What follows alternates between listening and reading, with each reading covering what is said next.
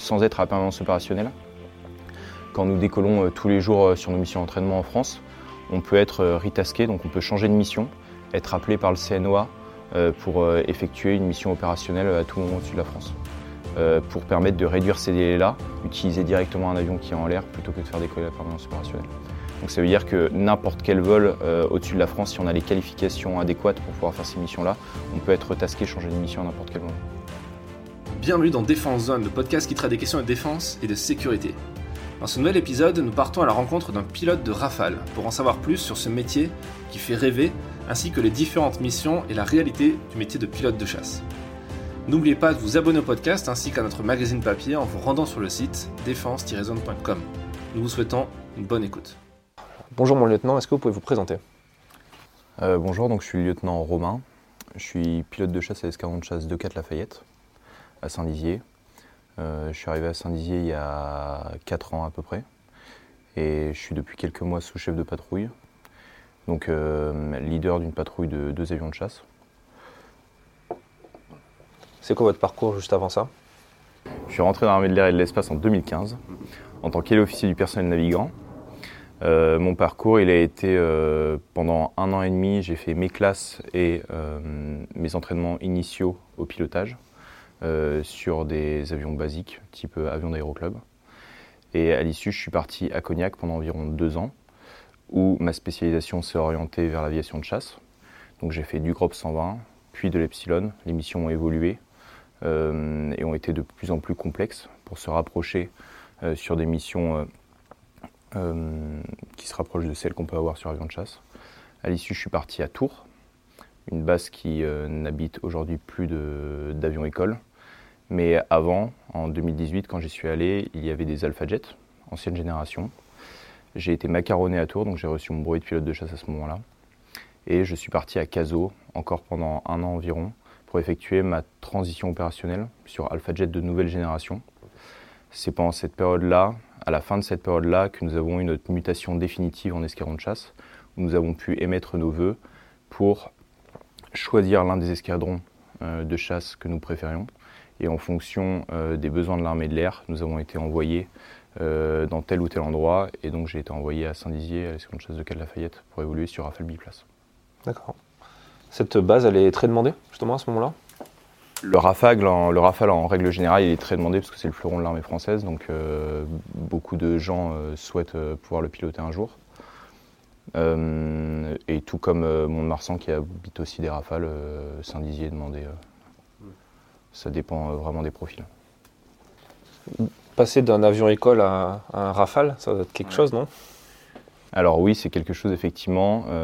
ce qui est l'enveloppe de vol de l'Alpha Jet se ressemble un petit peu à, celui du Rafale, car ce sont deux avions à réaction qui évoluent assez vite et qui peuvent évoluer sur des tranches d'altitude assez euh, grandes. Néanmoins, ce qui change énormément dès qu'on arrive sur Rafale, c'est tout le système d'armes, euh, tout le système d'armes euh, qui, est intégrant de cet avion-là. Et ça demande énormément de travail pour l'appréhender. Pourquoi? Parce que sur Alpha Jet, on, faisait toutes nos navigations, nos attaques, etc., uniquement avec des aiguilles. Et là, on passe avec euh, des écrans tactiles, un système d'armes très développé, énormément d'armement à connaître et des missions. Euh, donc, le Rafale Omnirole, donc il faut apprendre toutes ces missions-là. Donc, ça veut dire énormément de travail au sol, énormément d'entraînement en vol euh, pour pouvoir toutes les dompter. D'accord. Vous avez combien d'heures de vol Là, actuellement, j'ai environ 900 heures de vol sur tout avion confondu. Et sur Rafale, j'en ai un peu plus de 500. D'accord. Et Qu'est-ce qu'on ressent là, pendant le premier vol en, rafale? Est-ce que vous vous en souvenez euh? Oui, bien sûr, je m'en souviens. Euh, ce qu'on ressent, euh, c'est une puissance énorme, contrairement à l'Alpha Jet. Il faut imaginer que l'avion, globalement, sur une longueur de piste, il est capable d'accélérer en, quelques dizaines de secondes à presque 600 km/h.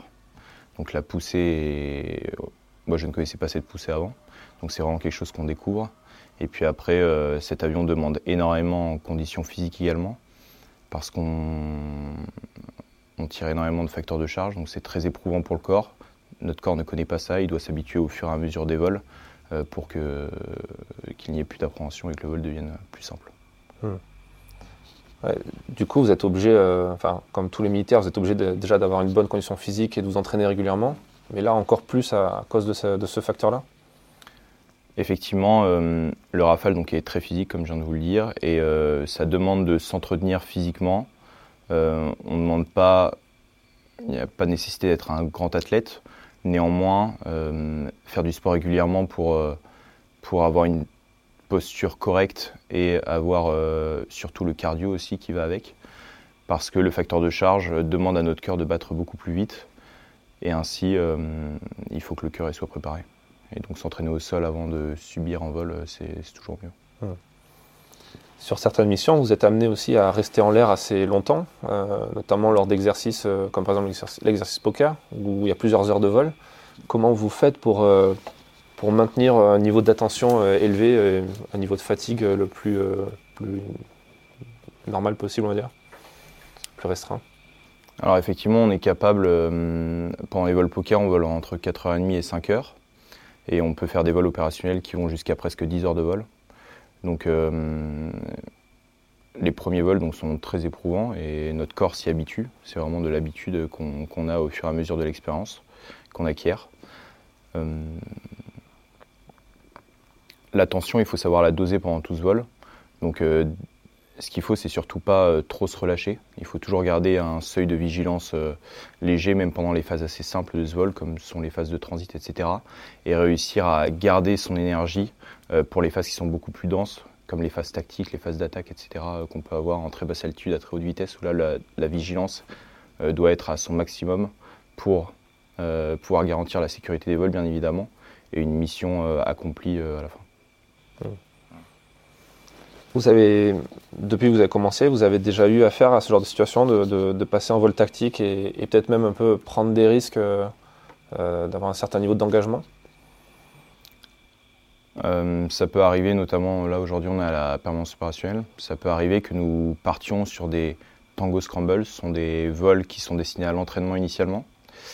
Et pendant ces vols-là, on soit retasqué, donc ça veut dire qu'on change de mission et qu'on passe sur du Alpha Scramble, donc ça veut dire qu'on passe sur des vols live qui sont des vols opérationnels en un minimum de temps. Donc c'est juste le contrôle qui nous informe qu'on passe euh, dès maintenant sur un vol opérationnel.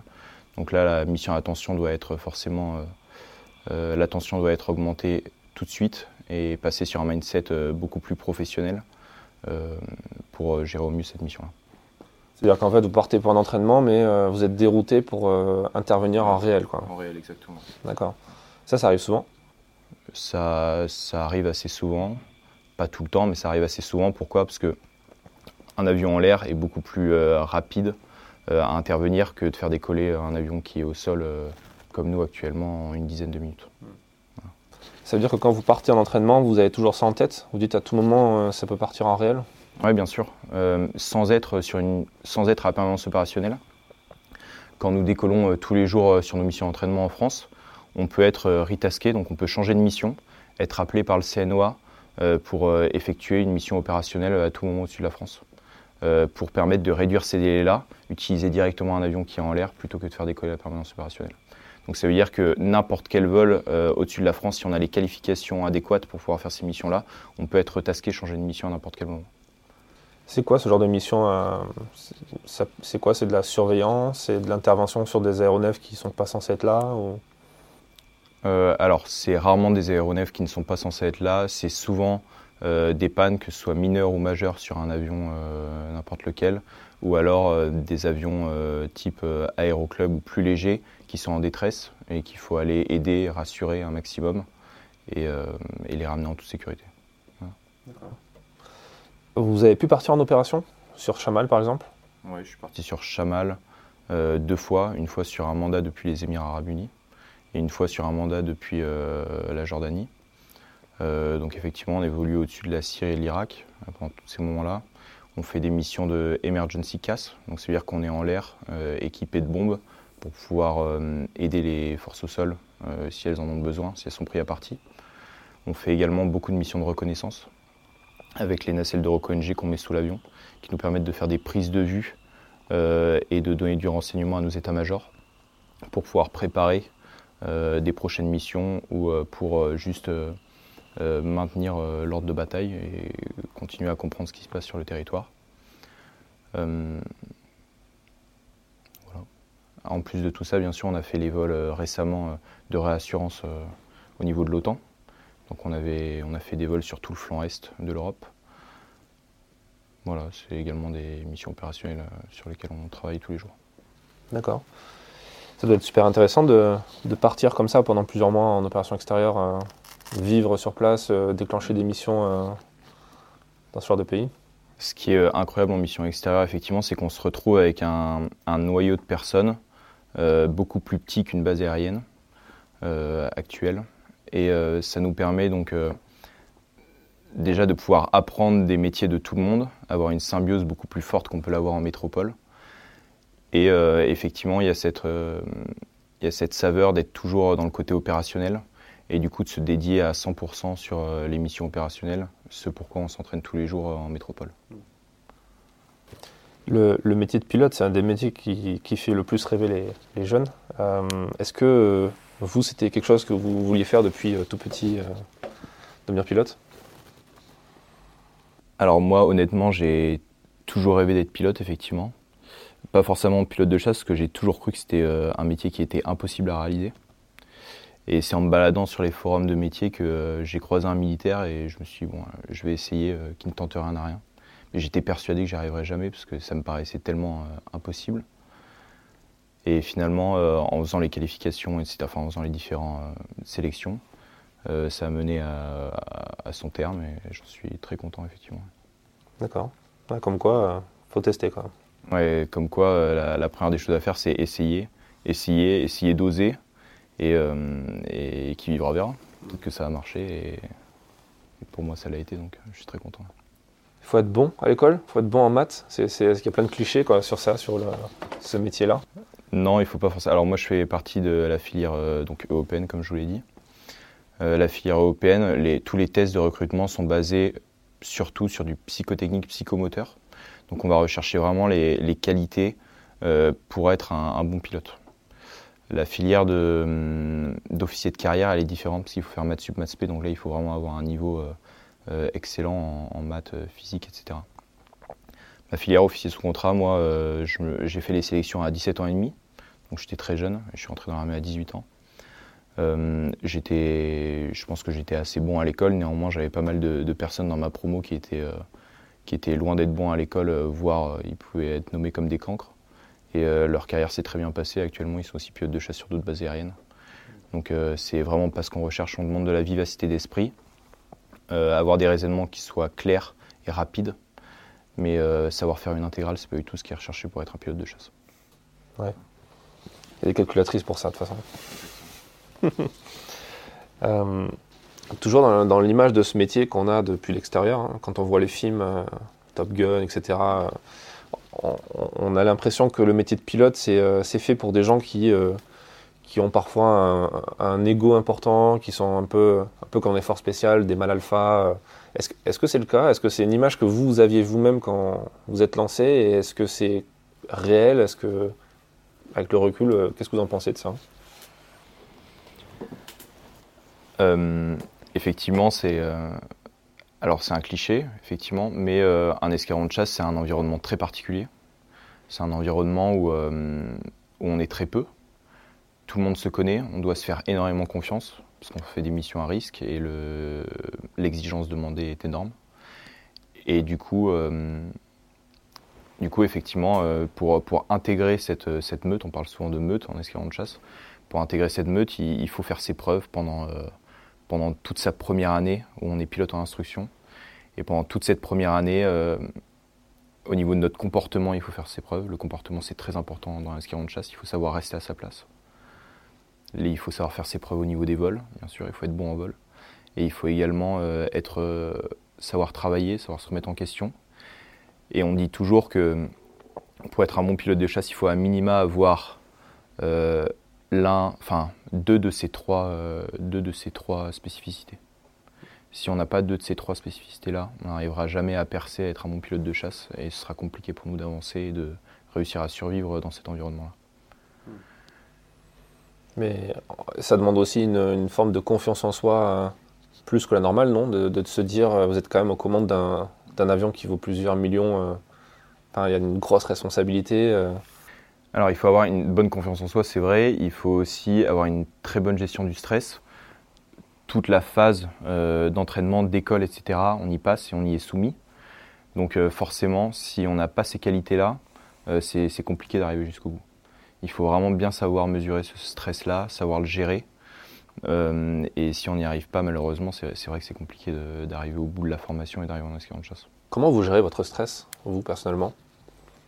Personnellement, je ne suis pas un très grand stressé. Ouais. Je suis vraiment pas un grand stressé, donc je ne serais pas la bonne personne pour, pour vous expliquer comment je le gère.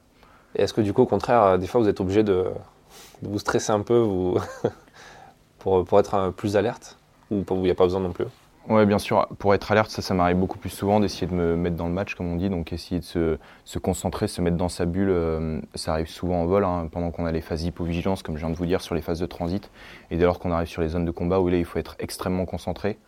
Là, ça m'arrive de vraiment me remobiliser, de me dire, euh, bon, maintenant, il va falloir se mettre à 200% dans la mission. Et, euh, et voilà, prendre quelques petites secondes pour vraiment se mettre dans le match et faire la meilleure mission possible.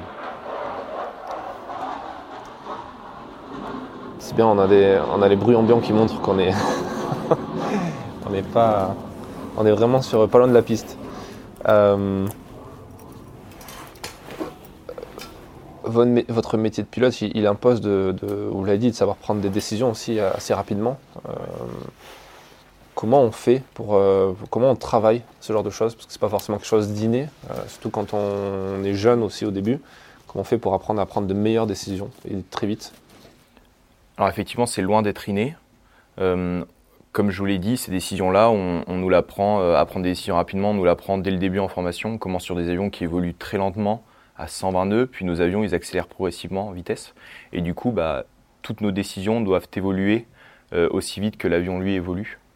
parce que c'est souvent ça qui est facteur, c'est qu'évoluer sur un avion qui, avance à, près de 1000 km/h, voire plus, bah, forcément la contrainte temporelle se réduit. Euh, et, c'est pendant toute cette phase de formation-là, on apprend à, améliorer notre euh, décision, à la rendre plus rapide, plus efficace et à savoir prendre les bonnes.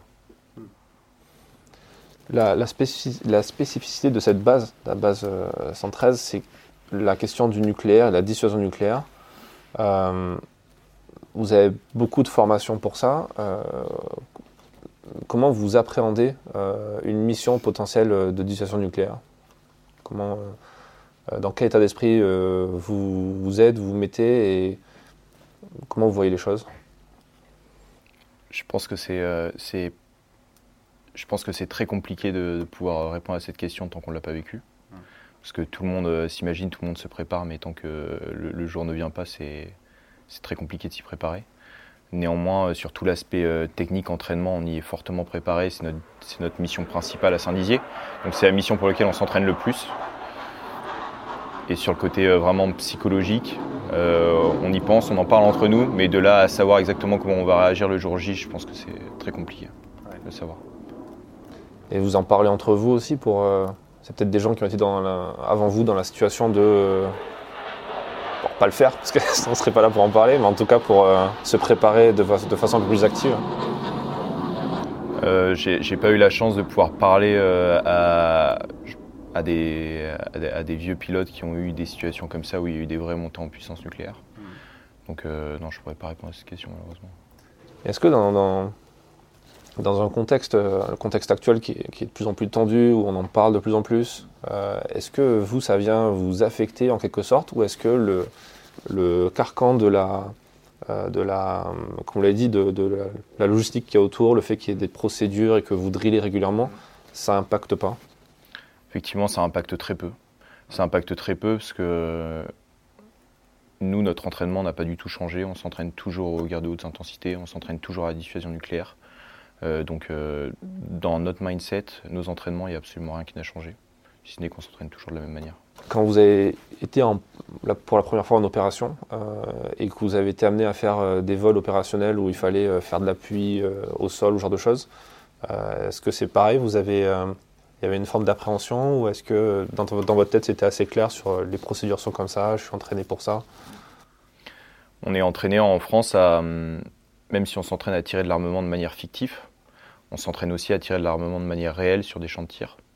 Et comme on l'a dit tout à l'heure, on s'entraîne tellement régulièrement et tout est tellement bien drillé qu'au final, quand on arrive en opération extérieure, bien sûr, il y a l'environnement qui change, mais on se rattache très vite à notre entraînement, ce qui fait qu'on n'a pas forcément de surprise plus que ça, et tout se passe de manière euh, plus ou moins nominale.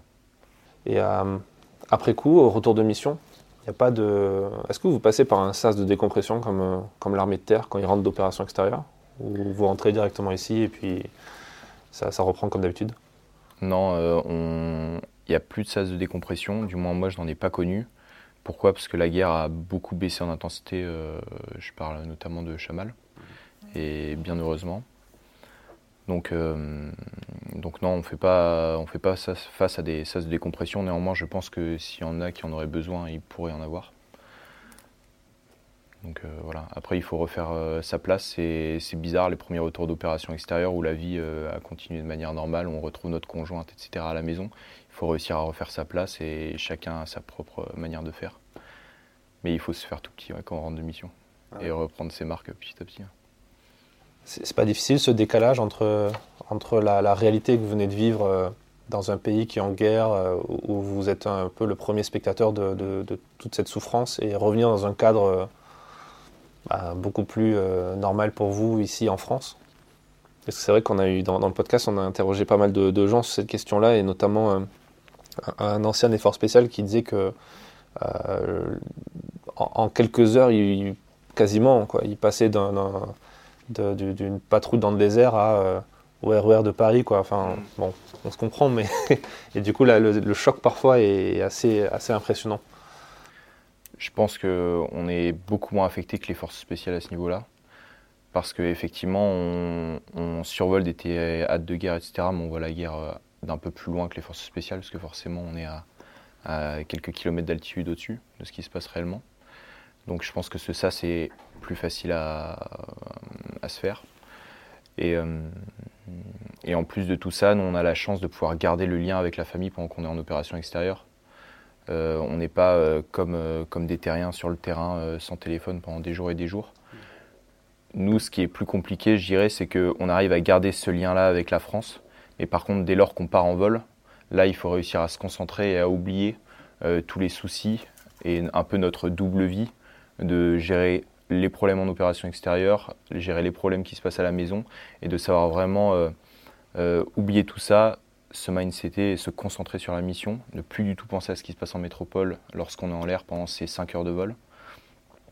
Et une fois qu'on est rentré, faire un beau débriefing, vraiment terminer toute euh, notre partie opérationnelle, parce qu'elle ne se termine pas juste une fois qu'on a posé les roues, elle se termine une fois que tous les comptes rendus sont faits. Et à partir de ce moment-là, effectivement, on peut se, retrouver cette double casquette-là. En fait, c'est surtout cette double casquette-là qu'on a, nous, en tout cas, pilote d'armée de l'air, euh, sur les théâtres actuels. D'accord. C'est un, peu comme l'analogie euh, qu'on pourrait faire entre le, fait d'avoir le vertige euh, quand on a le sol très proche et en fait, quand on est dans un avion, on n'a plus cette sensation de vertige, de, loin. Exactement. Hmm. D'accord. c'est pas compliqué justement au niveau vie de famille, le fait d'être mobilisable très rapidement sur court préavis, partir en opération est-ce que c'est compatible avec une vie de famille?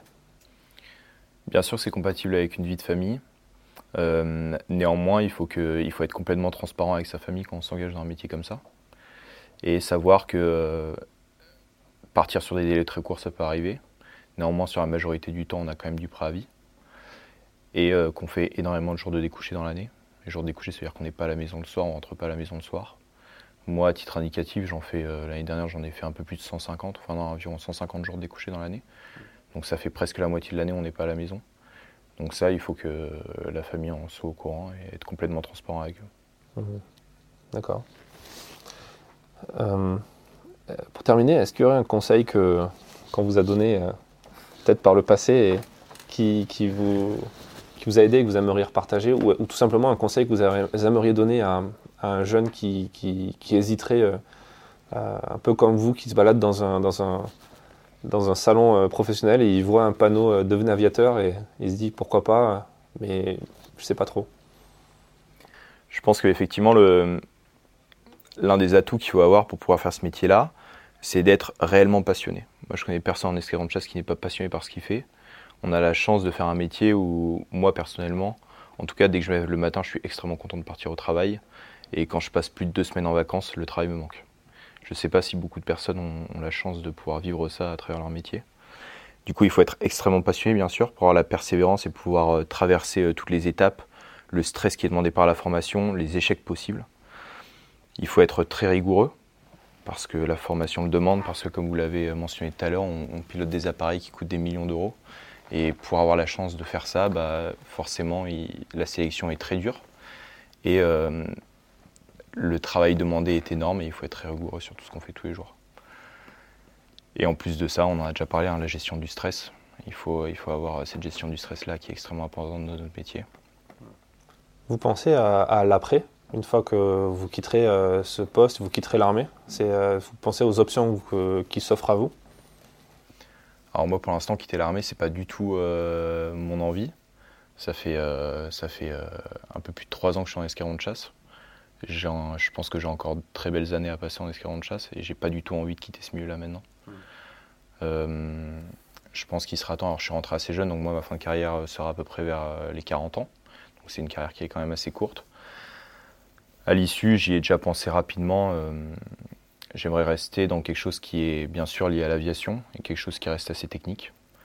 Euh, beaucoup d'anciens pilotes de chasse se réorientent vers tout ce qui est Canadair, etc. Pourquoi? Parce que c'est un métier, je pense, qui, ressemble, même si le vecteur n'est pas du tout le même, mais qui ressemble beaucoup à nos missions actuelles aujourd'hui. Et voilà, je pense que la ligne, gens en pensent. Moi, c'est pas forcément ce qui me fait rêver d'être sur un avion de ligne et faire euh, et faire, euh, et faire euh, des navettes euh, tous les jours d'un pays à un autre. Vous pilotez dans le civil à côté, à côté du boulot? Ouais, ouais j'étais pilote d'aéroclub avant de rentrer dans l'armée. Alors, je tiens à rassurer, c'est pas du tout un prérequis pour, pour être pilote de chasse. Hein. Dans ma promotion, effectivement, comme de base les gens sont très passionnés, ils commencent par piloter en aéroclub ou faire du planeur avant d'entrer dans l'armée, parce qu'ils ont cette envie-là de voler avant même de rentrer dans l'armée. Néanmoins, il n'y a pas tout le monde, c'est c'est une passion qui est extrêmement chère, qui est extrêmement onéreuse, donc euh, pas tout le monde qui a l'opportunité de pouvoir le faire avant d'entrer dans l'armée. Et moi j'ai beaucoup de collègues qui sont en escadron de chasse aujourd'hui et qui n'avaient jamais touché un avion avant d'entrer dans l'armée et pour qui la formation se passe très très bien. Euh, ben, merci pour cet échange et, euh, et bonne mission et à bientôt. Merci beaucoup. Merci d'avoir écouté cet épisode jusqu'à la fin. S'il vous a plu et que vous voulez soutenir notre travail, abonnez-vous à notre magazine en vous rendant sur le site défense-zone.com. À très vite pour un prochain épisode du podcast.